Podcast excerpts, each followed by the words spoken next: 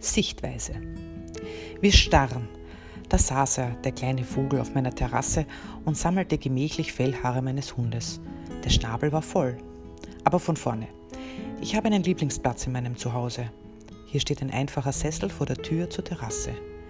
Hier sitze ich jeden Morgen, trinke meinen Kaffee in der Früh, starre entgeistert hinaus und lasse den Tag beginnen.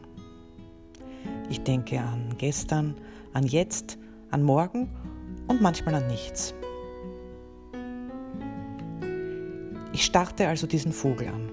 Ich sah, wie dieser Vogel Fellhaare sammelte für sein Nest. Mantel brauchte er ja keinen. Dann fiel mein Blick vor mich. Da saß mein ewig krantiger Kater Hermes und starrte ebenso wie ich, aber ohne Kaffee.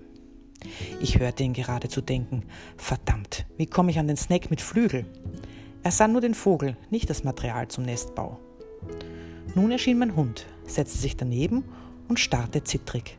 Er dachte, was macht dieses Etwas, vor dem ich mich fürchte, in meinem Revier?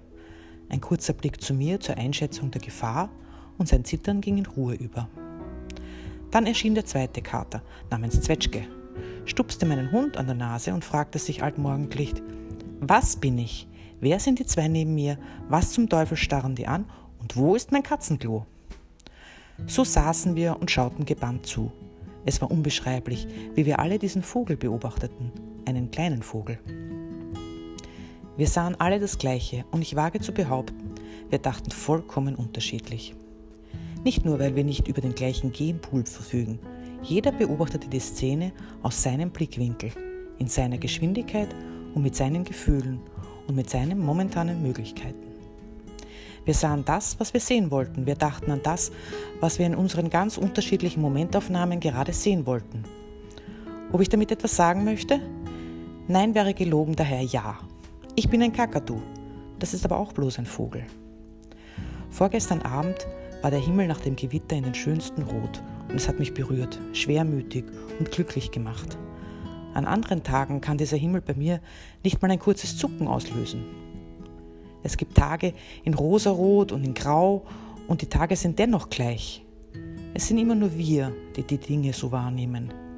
Ich wünsche mir nicht jeden Tag diese Sonnenuntergänge. Ich wünsche sie mir gelegentlich, intensiv und gemalt in allen Rottönen dieser Welt. Den Himmel wollte ich so verschenken mit meinem Gefühl dazu. Das ging nicht. Und der Vogel, der dachte nur an sein Nest. Ich werde das wärmste und weichste Nest haben. Zu keinem Augenblick war ihm bewusst, dass ihn acht Augen anstarrten und die zwei kleinsten die gefährlichsten waren. Irgendwann flog er weg, schwer beladen. Wir saßen noch kurz da und dann löste sich die Gruppe auf und wieder jeder mit seinen eigenen unbekannten Gedanken.